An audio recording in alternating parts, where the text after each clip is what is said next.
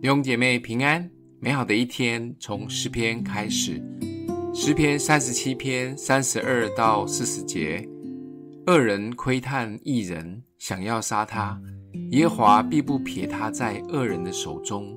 当审判的时候，也不定他的罪。你当等候耶华，遵守他的道，他就抬举你，使你承受地土。恶人被剪除的时候，你必看见。我见过恶人大有势力，好像一根青翠树在本土生发。有人从那里经过，不料他没有了。我也寻找他，却寻不着。你要细查那完全人，观看那正直人，因为和平人有好结局。至于犯法的人，必一同灭绝。二人终必剪除，但一人得救是由于耶和华。他在患难时做他们的营寨，耶和华帮助他们，解救他们。他解救他们脱离恶人，把他们救出来，因为他们投靠他。耶稣在马太福音二十四章里面说到，这个世界会越来越乱，有人出来欺骗迷惑人，民要攻打民，国要攻打国。基督徒们会为义受逼迫。假先知充斥，也有人爱心冷淡了。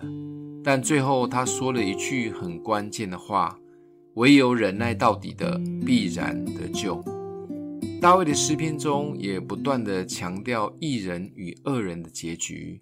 这里说义人会有好的结局，恶人终必被剪除，好像一直提醒我们要有忍耐的功夫。不管现在经历什么，永远知道最后的结局都还没有来。而在这一段忍耐的期间，唯一的方法就是让主成为我们的避难所，我们的山寨，患难中随时的帮助。基督徒的眼光是远的、深的，甚至是在永恒的盼望中。当然，也请放心，神不会让我们等那么久。不然，大家都苦哈哈的咬牙过地上的日子。耶稣基督来，就是要让我们在地上得着生命的丰盛、平安及喜乐。记得在困难中享受在基督里的丰盛，眼光也放在永恒的盼望中。人生的这一场大戏，不要轻言放弃。在基督里，我们可以撑得很久的。今天默想的经文。你要细查那完全人，观看那正直人，因为和平人有好结局。我们一起来祷告：爱我们的父，虽然人生有许多的不容易，生活也很多的现实，但相信在每一个困难中，因为有你，我们可以得着安稳，也继续走下去。奉耶稣基督的名祷告。